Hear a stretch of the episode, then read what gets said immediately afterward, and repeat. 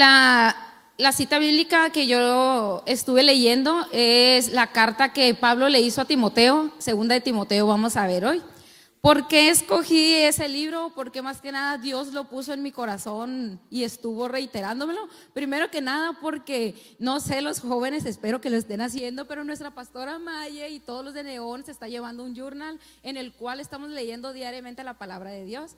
Entonces, ese libro es el que acabo de leer hace unos días y lo terminé y la verdad, pues Dios así como que me dijo, mi hijita, es de aquí tienes que agarrarte. Entonces, en, ese, en esta carta, en la segunda de Timoteo, Pablo es la última que él escribe. Es la última carta que él escribe porque él va a ser ejecutado. Pero antes de ser ejecutado, él da instrucciones a Timoteo para reforzarlo en su fe, para fortalecerlo y que siga adelante. Que no tiene que tener temor, sino que tiene que mantenerse firme. Entonces, los invito a que me acompañen a leer segunda de Timoteo 1 del 3 al 14. Timoteo, bueno, antes de leer, vamos a orar.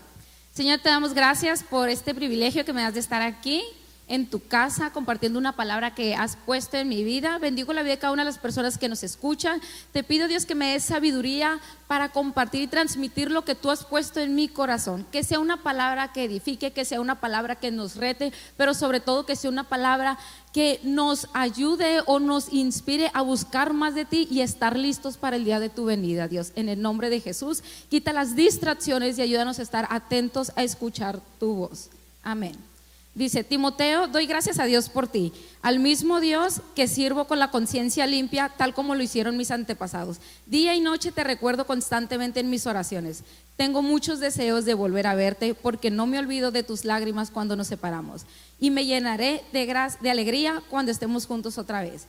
Me acuerdo de tu fe sincera, pues tú tienes la misma fe de la que primero estuvieron llenas tu abuela Loida y tu madre Unice. Y sé que esa fe sigue firme en ti por esta razón te recuerdo que avives el fuego del don espiritual que Dios te dio cuando te impuse mis manos. Pues Dios no nos ha dado un espíritu de temor ni timidez, sino de poder, amor y autodisciplina. Así que nunca te avergüences de contarles a otros acerca de nuestro Señor, ni te avergüences de mí aun cuando estoy preso por Él. Con las fuerzas que Dios te da, prepárate para sufrir conmigo a causa de la buena noticia. Pues Dios nos salvó y nos llamó para vivir una vida santa. No lo hizo porque lo mereciéramos, sino porque ese era su plan desde antes del comienzo del tiempo para mostrarnos su gracia por medio de Cristo Jesús. Y ahora todo esto él nos lo ha hecho evidente mediante la venida de Cristo Jesús, nuestro Salvador. Destruyó el poder de la muerte, iluminó el camino de la vida y a la inmortalidad por medio de la buena noticia. Y Dios me eligió para que sea predicador, apóstol y maestro de esta buena noticia. Por eso estoy sufriendo aquí, en prisión. Pero no me avergüenzo de ello, porque yo sé en quién he puesto mi confianza y estoy seguro de que Él es capaz de guardar lo que he confiado hasta el día de su regreso. Aférrate al modelo de la enseñanza que aprendiste de mí. Un modelo formado por la fe y el amor que tienes en Cristo Jesús. Mediante el poder del Espíritu Santo, quien vive en nosotros, guarda con sumo cuidado la preciosa verdad que te confió. Como tú sabes, todos los de la provincia de Asia me abandonaron, incluso Figelo y Hermógenes. Que el Señor no es muestres una bondad especial en Onesíforo y toda la familia porque él me visitó muchas veces y me dio ánimo. Jamás se avergonzó de que yo estuviera en cadenas. Cuando vino a Roma me buscó por todas las partes hasta que me encontró. Que el Señor le muestre una bondad especial el día que Cristo vuelva y tú bien sabes de cuánta ayuda fue en Éfeso. Cuando leía yo Timoteo, la verdad, Dios me hablaba acerca mucho de permanecer firme, porque cuando Pablo escribe esta carta estaba preso, pero no solamente, aparte él estaba, él sabía que iba a ser ejecutado, o sea, era su última carta, sino que él estaba alentando a Timoteo, pero también, aparte de alentarnos, él sabía que algo le esperaba mejor en el sufrimiento que él estaba padeciendo en ese, que era estar o sea, preso, que era una corona de justicia había una recompensa. Porque Timo, digo, Pablo, cuando estaba en cárcel, él fue abandonado por todas las personas que estaban a su alrededor.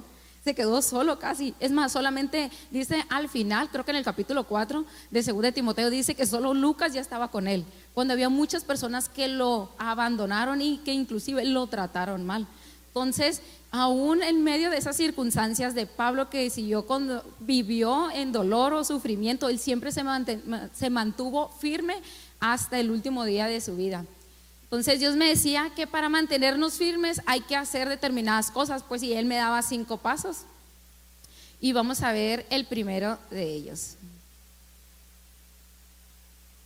El primero de ellos, uno, aviva el fuego del don espiritual que Dios nos dio. Si se fijan en la parte en el versículo 6 del capítulo que leí ahorita, dice, por esta razón te recuerdo que avives el fuego del don espiritual que Dios te dio.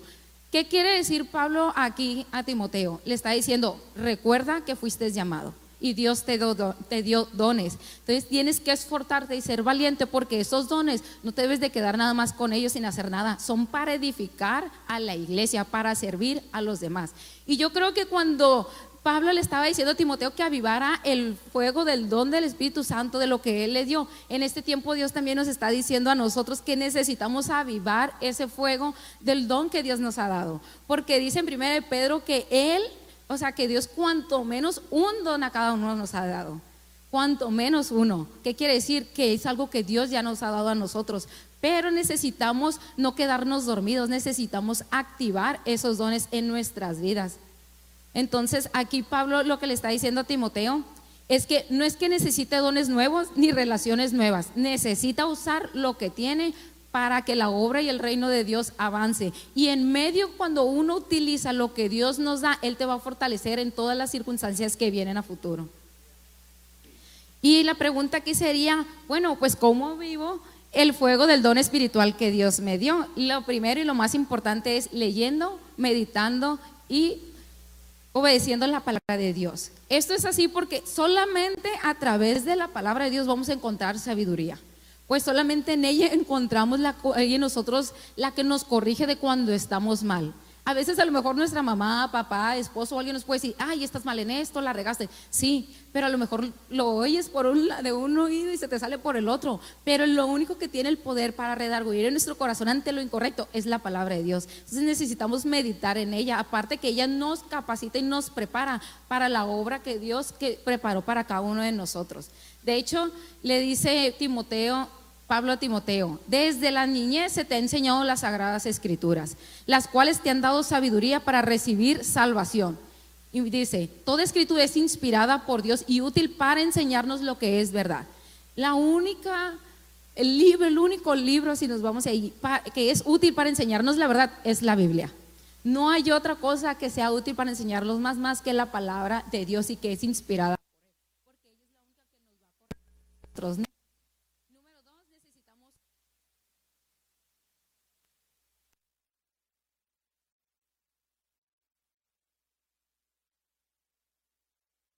gracias Dios en toda situación.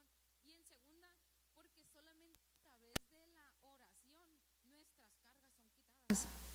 O sea, en medio de los momentos difíciles las preocupaciones se van y viene la paz de Dios a nosotros en nuestra intimidad con Él cuando estamos orando y le estamos entregando que es. De hecho, en Filipenses dice, no se inquieten por nada, sino oren por todo.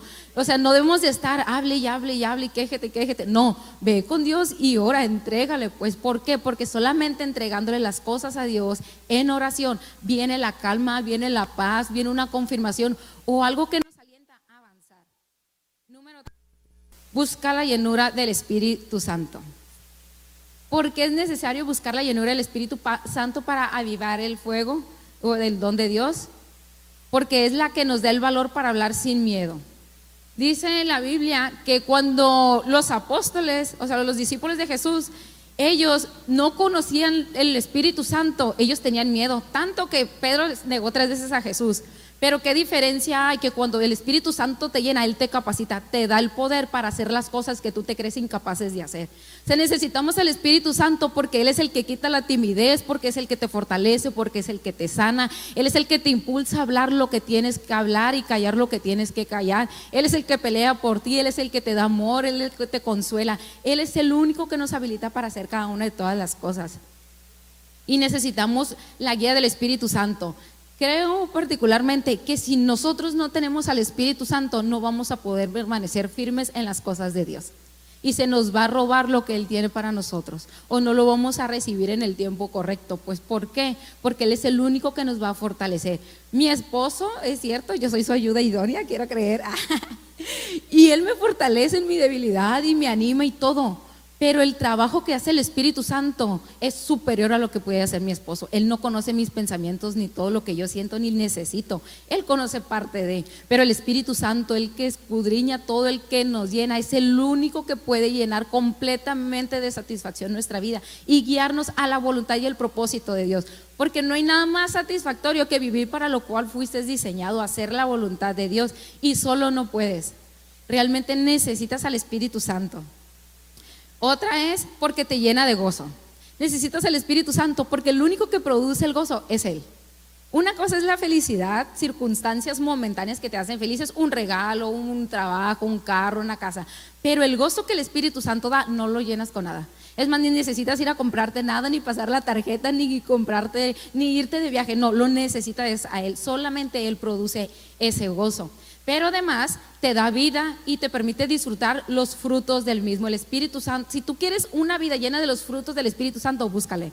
Si tú quieres alegría, si tú quieres amor, si tú quieres fidelidad, si tú quieres justicia, si tú quieres dominio propio, que a veces reconozco que lo necesito para el carácter, solamente el Espíritu Santo te lo va a dar. ¿Y cómo te lo va a dar? Buscándole. Necesitamos buscándole. Número dos, ¿cuál es la otra? Es necesitamos otro de los pasos para permanecer firmes es soportar el sufrimiento. Disculpen si no les han dicho esto, yo creo que sí. A nosotros no nos han vendido en, nuestra iglesia, el pastor no nos ha hablado una, una, un evangelio todo color de rosa. Hay sufrimiento, se sufre por el evangelio, así como Pablo, pues. Pablo enseñaba la verdad de Dios, que era que Jesús vino al mundo, padeció, murió por nuestros pecados, resucitó y a través de él, por su gracia, tenemos salvación. Pero si trae sufrimiento a veces cuando nosotros compartimos. ¿Por qué? Porque cuando tú te dedicas a hacer la voluntad de Dios, cuando tú te dedicas a agradar el corazón de Dios, va a venir personas que no les vas a agradar. Va a venir personas que te van a rechazar, que te van a criticar, que te van a apuñalar, que te van a traicionar. O sea, va a venir un chorro de cosas para quererte desanimar y que te quedes estancado. Pero debes recordar que aún en medio de ese dolor vale la pena, como Pablo lo decía, dar tu vida y padecer para que otras personas sean salvas, pues. Porque de hecho él lo dice, debido a que predico esta buena noticia, sufro y estoy encadenado como un criminal. Pero la palabra de Dios no puede ser encadenada. Por eso estoy dispuesto a soportar cualquier cosa si esta traerá salvación y gloria eterna en Cristo Jesús a los que Dios ha elegido. Creo yo personalmente que lo que Pablo dijo vale la pena. O sea, las veces que yo me he sentido más exitosa o más bien satisfecha, vaya, ha sido cuando he compartido de Dios a alguien y esa persona ha sido sana. He compartido a alguien y ha sido libre o la familia ha sido restaurada. Y el ver cómo era, llevaba una vida de perdición y ahora tiene salvación, nada se compara con eso. Y realmente en eso debemos de gozarnos, debemos de pensar en la manera en que Pablo lo hacía de gozarnos en las circunstancias difíciles y sufrir por el Evangelio, porque, déjenme decirte, el sufrimiento por el Evangelio tiene una gran recompensa. Y ese sufrimiento dice en la Biblia que es momentáneo, es ligera la tribulación que vamos a pasar comparada a la gran peso de gloria que vendrá y que Dios tiene para nosotros. O sea, no es eterno, pues son aflicciones momentáneas. Y me encanta la, la declaración que hace Pablo y dice, si morimos con Él, también viviremos en Él. Si soportamos privaciones, reinaremos en él, con Él. Si lo negamos, Él nos negará. Si somos infieles, Él permanece fiel, pues Él no puede negar quién es. Y me encanta porque qué chilo es cuando alguien, no sé ustedes, pero qué padre es o qué peso tiene mayor para mí cuando alguien está conmigo en las buenas y en las malas, no nomás cuando todo está bien. Porque digo yo, bueno, qué chiste, o sea, nomás cuando todo está bien y todo es perfecto, pues qué a gusto, ¿verdad? Pero cuando alguien está contigo en todo tiempo y está dispuesto a morir junto contigo por algo que crees y qué mayor que para la gloria de Dios. O sea, la verdad para mí eso es como que es otro nivel.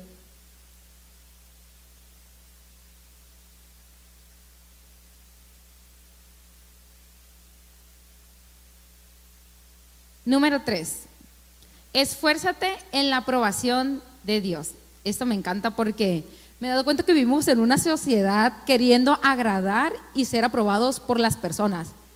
Pero realmente, les voy a decir, es tan desgastante querer ser aprobado por unas personas y trae insatisfacción. Pero cuando tú quieres ser agradado y aprobado por Dios, ahí no hay insatisfacción.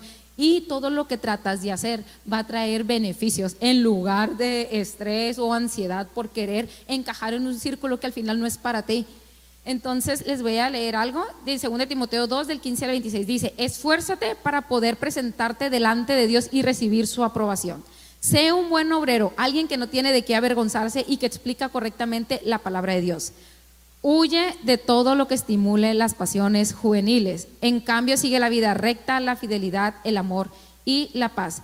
Disfruta, ay, se me movió aquí. Disfruta del compañerismo de los que invocan al Señor con un corazón puro. Te repito, no te metas en discusiones necias y sin sentido que solo inician pleitos. Un siervo del Señor no debe de andar peleando sino que debe ser bondadoso con todos, capaz de enseñar, paciente con las personas difíciles. Y vaya que necesitamos al Espíritu Santo ahí, ¿verdad? Porque reconozco que yo soy difícil, ¿eh? Instruye con ternura a los que se oponen a la verdad. Tal vez Dios les cambie el corazón. A mí me encantó esa parte porque nunca olviden que una persona no va a cambiar a otra. Sea, nosotros no vamos a cambiar, no tenemos ese poder para cambiar a las personas, pero solo Dios es quien sí tiene ese poder para cambiar a las personas y abrirles los ojos y que aprenda realmente la verdad. Dice, entonces entrarán en razón y escaparán de la trampa. Del pasaje que leímos, podemos observar características que debemos tener como líderes y como cristianos para ser aprobados por Dios. No por las personas del mundo, no, por Dios. Entonces, ¿qué, decía el pasaje? Tenemos que vivir sin mancha, enseñar la verdad de la palabra de Dios. O sea, no agarrar una cita bíblica y decirle, yo creo a mi conveniencia, la uso, me funciona aquí y la aplico. No, tienes que enseñar la verdad, lo que dice ahí, pedirle la revelación del Espíritu Santo y hacerlo con todo el temor de decir, esto sí es Dios lo que quiere que diga, ¿no? La otra es, huye de las pasiones juveniles. Me encanta esa parte porque aunque dice huye de las pasiones juveniles, no se refiere, no se refiere nada más a los jóvenes, papá, ¿eh? se refiere a hombre, mujer, joven, niño, a todos. ¿Por qué? Cuando habla de pasiones juveniles se refiere a vanidades, dinero, o sea, avaricia, pero también a pecados sexuales. Y dice huye, no dice ve y exponte y a ver si, a ver si puedes aguantar. O sea, no te metas al fuego, pues, porque te puedes quemar. No te hagas el valiente, no, no juegues con algo que crees que no va, con una tentación que crees que no vas a caer, porque vas a caer si te crees muy valiente para no hacerlo, porque solamente el Espíritu Santo es el que te va a habilitar, pero si te está diciendo huye, es porque hay veces que tenemos que salir de ahí para no vernos expuestos en una situación y evitar caer en el pecado. Vive una vida recta de fidelidad y amor. Me encanta también esta parte porque dice, disfruta y gózate con las personas que invocan a Dios. No hay nada más maravilloso que gozarnos con las personas que aman y adoran a Dios porque ellos te van a hacer crecer. Y aparte te van a inspirar y te van a motivar y te van a alentar en cada circunstancia difícil. Créame, eso es lo que yo he visto, que cada vez que mi esposo y yo disfrutamos estar con nuestros líderes, nuestros pastores, con la iglesia, que adoran a Dios con una pasión, cada vez nos edificamos y nos fortalecemos más. Y realmente a eso le agrada a Dios. No dice, ah, ve y haz lo incorrecto. No, júntate con esas personas, ¿no? Y la otra es que no te metas en discusiones. Va a haber momentos en que la verdad te vas a meter en una situación o te van a poner en algo que es bien injusto. Pero no te metas, o sea, no abras tu boca, deja que Dios te defienda. Tarde o temprano todo sale a la luz y nada en lo oculto se va a quedar. Todo sale al descubierto. Él es nuestro abogado. Dice la Biblia que abogado tenemos con el Padre. O sea, no andemos queriéndonos defender, porque cuando más te estás queriendo defender, es como estar justificando algo que realmente vas a pelear. Pues, o sea, vas a. No te corresponde, vaya. Pues es como realmente no vas a cambiar ni siquiera a la persona, aunque tú le trates de explicar mil veces las cosas. ¿Por qué? Porque a veces cuando uno tiene un corazón obstinado, por más que le estés dice dice, no lo va a cambiar. Y la otra es que necesitamos instruir con ternura. No dice groseramente, tenemos que tener ternura al instruir, hablar en amor. Número cuatro, aléjate de Janes y Jambres. Cuando yo leí eso dije, ¿y esos quiénes son? Ni me acordaba sinceramente. dije yo, ¿y estos de dónde salieron? Dije, ¿quiénes son? ¿Qué representan? ¿Cuál es el propósito de estos dos? ¿Con qué se come? Pero recordé, y bendito Internet, que en Éxodo aparecen ellos por primera vez. Ellos eran unos magos imitadores de los siervos de Dios. La función de ellos era imitar todo lo que Dios hace. De hecho, en ese entonces, cuando Dios usó a Aarón y a Moisés para mm, lanzarlo de las diez plagas, u once si tomamos eh, la cuestión de la muerte que se dio a todos los primogénitos de, de los niños en Egipto, realmente ellos, de todos esos, tres pudieron imitar nada más. Tres plagas pudieron imitarla y de ahí en adelante ya no. ¿Por qué? Porque el poder que ellos tenían era limitado. O sea, lo que ellos hacían no era de Dios, era de Satanás.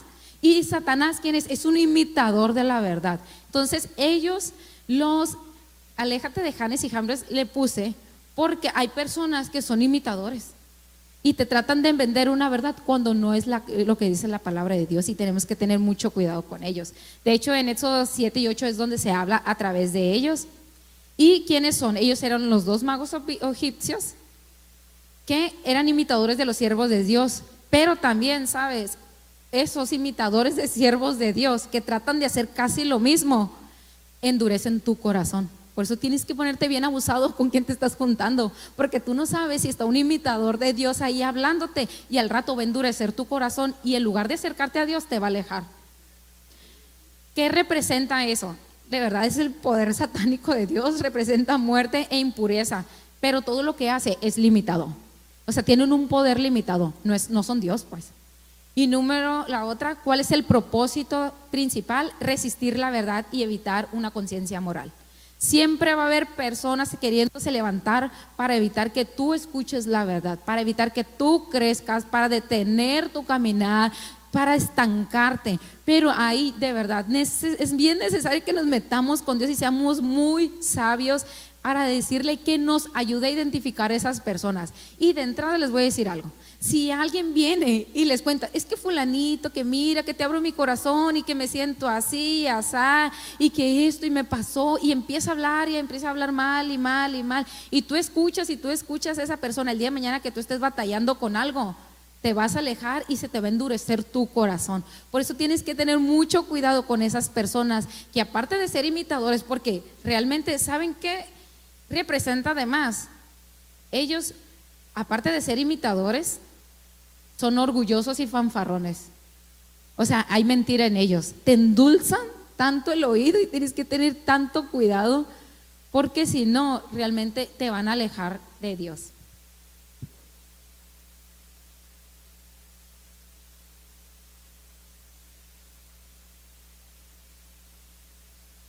Y realmente, fíjense, creo yo que es tan importante las partes o tener cuidado quienes nos rodean, porque Dicen que cuando he leído o he escuchado que cuando algo se repite en la Biblia, o sea, que vienen varias veces, es porque es muy importante. Entonces, si eso estaba en el Antiguo Testamento y aquí Pablo le está diciendo a Timoteo que tenga cuidado de esas personas, que se aleje, es porque es bien importante y tenemos que tener nosotros también cuidado. Y que vaya quien fue Pablo para decirle a Timoteo, ten cuidado, y se los voy a leer. Dice, Timoteo, es bueno que sepas que en los últimos días habrá tiempos muy difíciles, pues la gente solo tendrá amor por sí mismo y por su dinero. Serán fanfarrones y orgullosos. Se burlarán de Dios, serán desobedientes a sus padres y malagradecidos. No considerarán nada sagrado, no amarán ni perdonarán, calumniarán a otros y no tendrán control propio. Serán crueles y odiarán lo que es bueno. Traicionarán a sus amigos, serán imprudentes, se llenarán de soberbia y amarán el placer en lugar de amar a Dios. Actuarán como religiosos, pero rechazarán el único poder capaz de hacerlos obedientes a Dios. Aléjate de esa clase de individuos.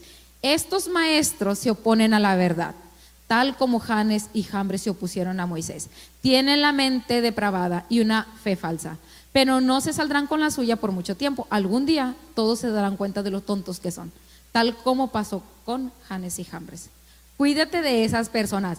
Cuando yo leía, yo he escuchado, le decía a mi esposo, yo he escuchado que pues es que está el espíritu de Jezabel, que el de manipulación y que el espíritu de mamón y cosas así, pero yo no me había percatado de esto. Porque realmente eso es espíritu, realmente, o sea, esos, digo yo, no manches, o sea, esto es bien importante tener cuidado porque estos imitadores de Dios que tratan de seducirlo tan sutilmente para alejarte, Entonces tienes que tener tan cuidado, pero tú no lo vas a ver si tú no te metes con Dios. Para identificar a esas personas necesitas meterte con Dios, rodearte de personas que te edifiquen, necesitas huir de pasiones juveniles, de los deseos de tu carne, necesitas buscar la llenura del Espíritu Santo porque no te vas a dar cuenta cuando ya estés en el hoyo si tú lo sigues. Porque te van a hacer creer que conocen, que Dios los guía, que Dios les habla, van a hacer hasta milagros, se van a saber la Biblia al derecho y al revés, pero el diablo se la sabe. Pero es necesario que tú te metas con Dios para poder identificar eso y pedirle a Dios esa sabiduría y revelación de, de, saber quiénes son esas personas y alejarte porque no te van a llevar a nada bueno. Nada más van a endurecer tu corazón. Y un corazón endurecido, la verdad es bien difícil, bien difícil salir de ahí. No digo que es imposible, porque yo en su momento un tiempo endurecí mi corazón y en la misericordia de Dios me, me regresó y me atrajo, pero es bien complicado. Pues. Número 5. Recuerda que una vida fiel tiene una recompensa. Pablo dedicó su vida al Evangelio. Obedeció a la instrucción de predicar las buenas nuevas de salvación que vienen a través de Jesús, haciéndolo de buena gana. Dice la escritura que lo hacía de buena gana. No decía, lo hacía amargado, pues se quejaba. No, siempre lo hacía de buena gana. Dice, y en amor, enseñó, amó, animó, exhortó. O sea, hizo tantas cosas por la obra de Dios, fue íntegro, Dios inclusive dio su vida. Y, él sabía que el dar su vida y el pasar todos esos sufrimientos es porque la corona de justicia le iba a ser entregada, porque algo mayor y mejor le esperaba. Sus ojos estaban puestos en lo eterno no en la aflicción del momento. Él no estaba puesto su mirada en la cárcel, en el que lo habían abandonado, quejándose. No, él, sus ojos estaban puestas en Dios, en lo que le esperaba, en la maravillosa presencia que iba a venir en un futuro y lo que le sería dado a él. Y yo no sé ustedes, pero cuando yo leía a Timoteo, lo que Pablo le escribía a mí me confrontó un chorro. O sea, un chorro en el sentido de decir, Dios ayúdame a que cada día mi mirada esté puesta no en las circunstancias, sino en ti. Que mi mirada esté puesta en la corona que tienes preparada para mí. Mi mirada esté puesta en lo eterno, en lo que realmente vale la pena perder el tiempo. Porque a veces perdemos el tiempo en discusiones, en querer agradar, en el trabajo, afanes. Pero todo eso es pasajero y es momentáneo y la verdad se va a extinguir. Pero en lo eterno permanece por siempre. Eso es lo más chilo. Y quisiera yo el día de mañana decir lo mismo que Timoteo, tener la plena seguridad de decirlo. Dice, en cuanto a mí, mi vida ya fue derramada como una ofrenda a Dios. Se acerca.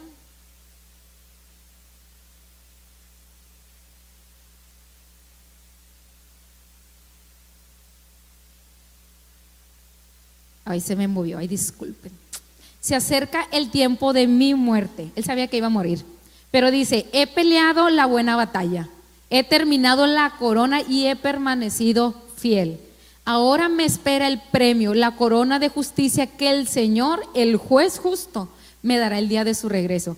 Y ese premio no es solo para mí. ¿Para quién era el premio? ¿Solo para Pablo? Ahí dice, no es solo para mí, sino para todos los que esperan con anhelo su venida. Ese, esa corona nos es, Dios la ha estado apartando también para cada uno de nosotros. Pero yo les voy a decir algo, si nuestra mirada permanece en las circunstancias difíciles de este tiempo, en lo que no puedo hacer, en lugar de lo que puedo hacer, de levantarme en Dios, fortalecerme y buscarme y seguir compartiendo las buenas nuevas que a eso fuimos llamados. Realmente todo va a ser bien distinto. Necesitamos nosotros recordar eso porque poner la mirada en lo eterno, en la recompensa, soñar con la venida de Dios realmente eso va a animar tus días y los va a llenar de gozo aún en medio del dolor. Aún en la aflicción va a haber una, un respirar, una adrenalina que dices tú, vale la pena. Sí, es sufrimiento, pero algo mejor me espera. Soñemos con la llegada de Dios. Soñemos porque Él un día volverá. A veces uno lo ve tan ajeno, dice, no, falta mucho para que Dios venga y mejor hago esto y el otro. Y pues para que mejor ya al último me arrepiento, dicen unos, no, ya al último y al último y eso. No, pero estamos desperdiciando nuestras vidas. Lo mejor es vivir para lo cual fuimos llamados. El mejor éxito que tú puedes tener es vivir para el Evangelio, es compartirle salvación a alguien, porque estás jugando con vida. Muchos dicen que la profesión que más complicada se pudiese decir es la medicina. O sea, los médicos dicen, estás jugando con la vida. Pues déjame decirte que las cosas del reino es peor, porque estás jugando con la vida, pero de la eternidad de las personas. O se van para el cielo o se van para el infierno. O sea, realmente tú puedes traer vida a una persona cuando tú le hablas al Dios que te ha dado a conocer a través de la palabra.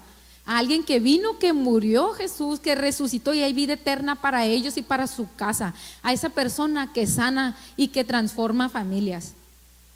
Como conclusión,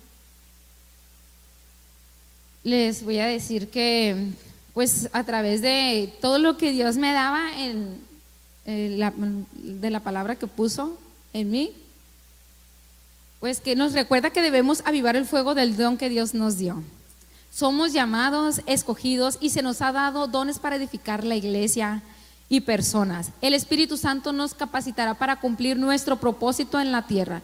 Él nos fortalecerá en toda la adversidad. Habrá momentos de sufrimientos. Sin embargo, valdrá la pena porque las personas, para que las personas sean salvas. Vivir para lo que fuiste llamado es el verdadero éxito que traerá la más entera satisfacción a tu vida. Los sufrimientos que pasamos y pasaremos son momentáneos. O sea, y caducan, pues. No son eternos, ¿eh? No se comparará aparte con la gloria venidera. Así que no te canses ni te desmayes. Permanece fiel. Pon tu mirada en Jesús. No pongas tu mirada en las personas porque la regamos. La verdad somos humanos, o sea, si es cierto, Dios nos llamó a vivir en santidad, a buscar, a ser llenos de los frutos del Espíritu, pero pues somos carne, pues, o sea, la regamos, el único perfecto es Dios. Estamos en el proceso de santificación, dijeron nuestro pastor con las prédicas que nos ha hablado anteriormente, pero realmente Dios no nos falla. Pon tu mirada en Dios y te aseguro que si tu mirada empieza a ser plenamente puesta en Él, tu vida, tus días van a ser transformados, no te la vas a llevar ya ni quejándote, pues. ¿Por qué? Porque Él cambia todo, Él cambia tu visión, tu manera de ver las cosas, tu manera de actuar. Él lo llena todo. Pero además, sabes que cuando hay sufrimiento, también hay una gran recompensa en Dios, la eternidad. Recuerda que todo lo que hacemos para Dios no es vano. Él recompensa a sus hijos, nos dará una corona. Estaremos junto a Él siempre. En la Biblia, en la Biblia, en el Nuevo Testamento, se nos dice que hay cinco coronas. Nos hablan de cinco coronas, la corona incorruptible, la corona de justicia, la corona de regocijo, la corona de vida y la corona incorruptible de gloria. Una de ellas nos va a ser entregada a los hijos de Dios, a los que permanecemos firmes, a los que peleamos la buena batalla. Y este es un tiempo en el que Dios quiere que volteemos a verlo, que no se nos olvide que Él vendrá. Digo, yo no voy a llorar, pero si termino llorando en las prédicas. Pero iglesia, el amor perfecto va a venir a través de Dios. Y Él descenderá del cielo. Y tienes que recordar que sí va a venir. Y estar en Él va a ser lo mejor de nuestras vidas porque va a ser un nuevo lugar que tendrá para nosotros, donde no va a haber llanto, dice el Apocalipsis, donde no va a haber dolor, donde todo va a ser alegría, donde ni siquiera va a haber, ser necesario que se prenda luz, porque el resplandor de la gloria de Dios, el resplandor de Jesús va a alumbrar todo porque lo llena, porque va a haber un regocijo diario, porque alabaremos, porque nuestra vida estará completa y llena de satisfacción. No pierdas tu tiempo quejándote, poniendo tu mirada en las personas. Ponla en Dios. Él no te falla. Y lo que dice ahí que está escrito, que Él vendrá. Que estemos como la novia sin mancha esperando su venida. Que va a venir y va a tener una corona para nosotros. Se va a cumplir. Necesitas vivir pensando en que el día de mañana Él va a estar el que Él va a descender, va a descender de los cielos con poder y autoridad y le daremos gloria a su nombre, porque no hay nada más hermoso que pasar tiempo con Él y ahí permaneceremos todos los días. Una eternidad de gozo habrá. No habrá mentira, no habrá maldad, no habrá nada, no habrá nada perverso, no habrá corrupción. Entonces necesitamos pensar. Yo les dije ahorita que había hay cinco coronas.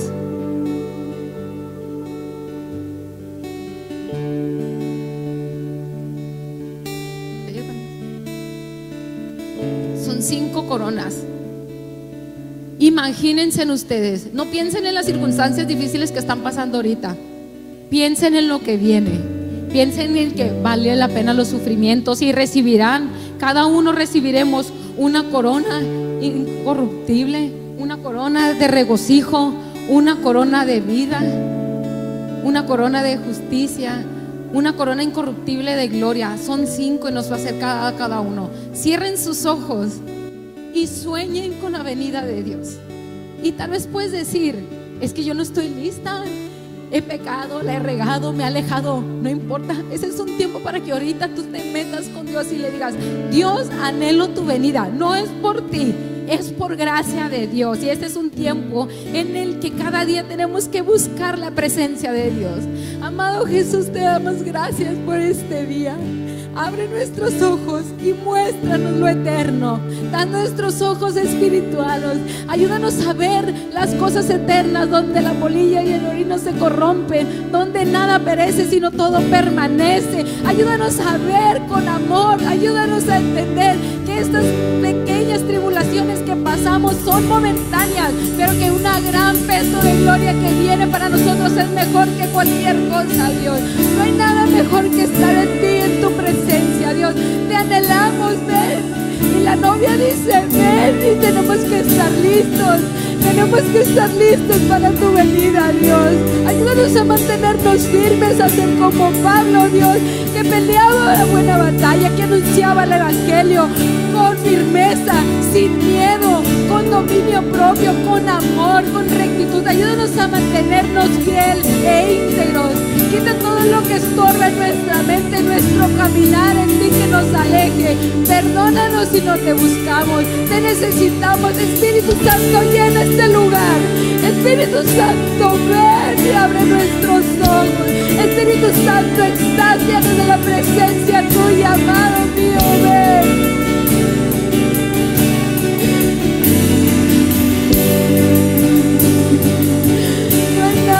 Más que tú, Dios. No hay nada más hermoso que tú. Te anhelo.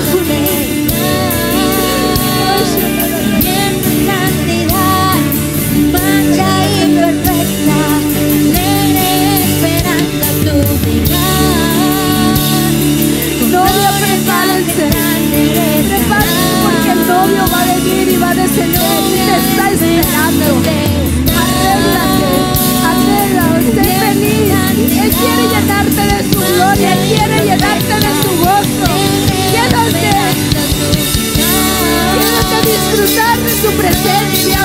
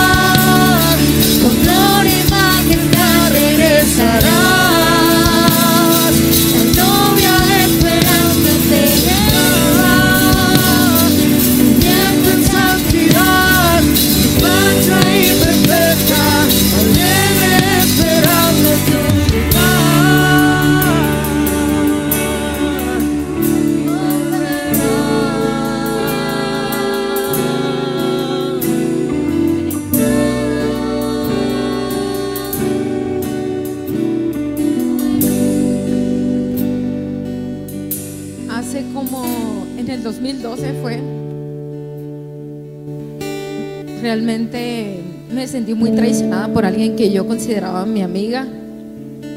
Le hablaba de Dios, ella no conocía, le hablaba, me desvivía por ella y decía, vale la pena, vale la pena compartirle y hacer todo. Y llegó un momento que me sentía tan lastimada y sabía que, que realmente ella hacía todo lo contrario por hacerme quedar mal en mi trabajo y cosas así.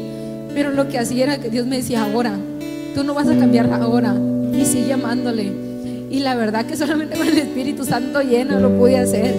Pero hubo un momento que Dios, en una noche, Dios me mostró un sueño. Estaba yo en una, en una calle, eran dos edificios y yo estaba en uno chico en medio y venía alguien corriendo con un cuchillo y me lo encajaba. Y cuando me lo encajaba, pues yo me estaba desangrando y mi mamá me decía, corran, corren, decía, marquen a la Cruz Roja, se va a desangrar, se va a morir. Pero llegó un punto que yo me acuerdo que me saqué el cuchillo y me tapaba nada más la herida, pero no me dolía. Y Dios me decía, podrán matar tu cuerpo, pero no tu espíritu.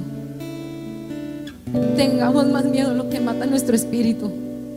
Porque realmente la muerte física no pasa nada, pero si tú permaneces fiel a Dios, tendrás vida eterna en Él. Gracias.